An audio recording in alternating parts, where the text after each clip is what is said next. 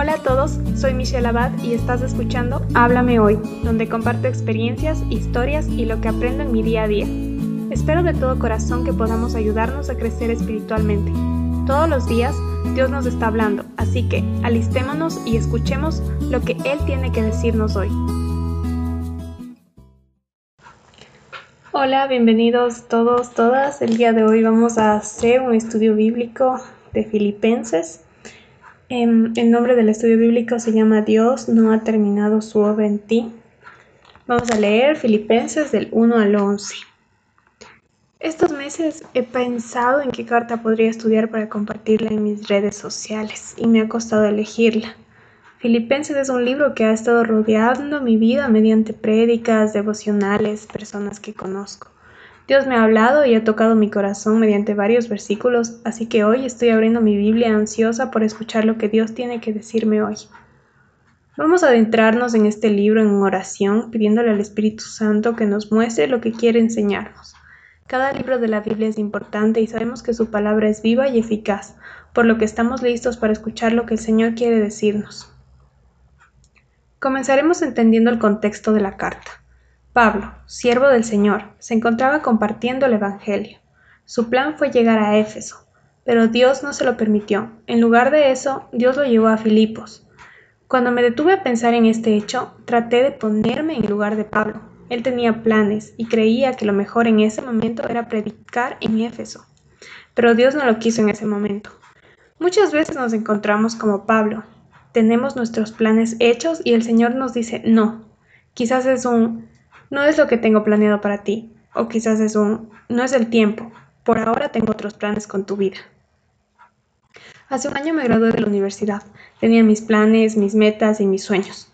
En todo este tiempo, muchos de mis planes han sido frenados. Puertas se han cerrado y otras se han abierto. Ahora sé que el Señor está direccionando mis pasos hacia donde puede ser que Dios quiere utilizarme de mejor forma. Pablo fue de bendición para Filipos.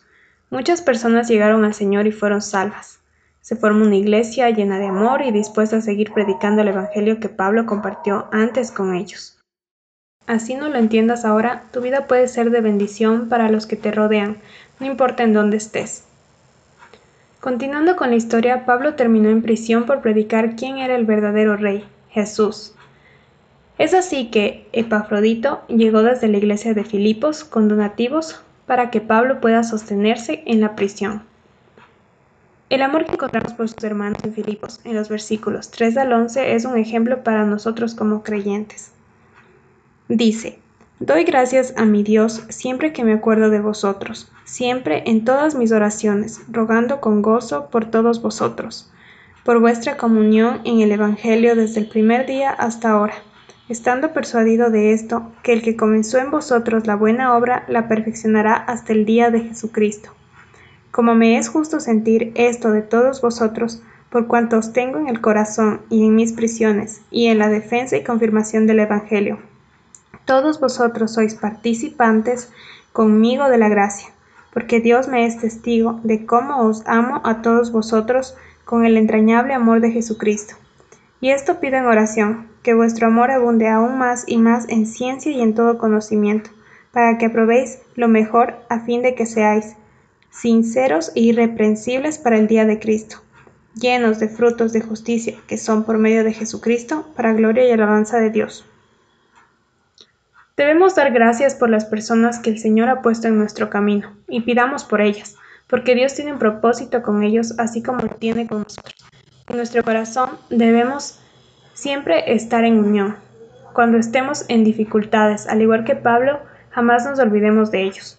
Aprendamos a amar a los demás como Jesús nos ama a nosotros, con un amor que busca que nuestros hermanos también sean santificados y den fruto. Siendo parte de la Iglesia debemos anhelar esto, para que Jesús se lleve toda la gloria, por lo que hizo en la cruz por nosotros.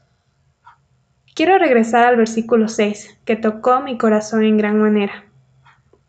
Estando persuadido de esto, que el que comenzó en vosotros la buena obra la perfeccionará hasta el día de Jesucristo. El Señor no ha terminado su obra en mí y tampoco lo ha hecho con vuestros hermanos. Esto me llena de esperanza y debemos compartir este sentimiento con la Iglesia.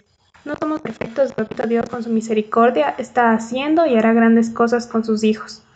Sabiendo que nuestro fin es santificación, no debemos rendirnos porque sabemos que el Señor sigue obrando en nuestra vida, nos pule y nos transforma. Nuestro Padre nos ama tanto, no se rinde con nosotros.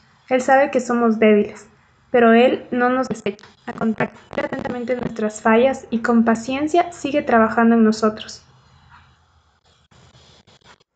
Gracias por escuchar el podcast de hoy. Si lo que escuchaste te ha gustado y quieres saber más, suscríbete para enterarte cuando suba un nuevo episodio. Si deseas contactarme, me puedes encontrar en Instagram como arroba michu.abad y puedes seguir los devocionales en arroba tu palabra es viva.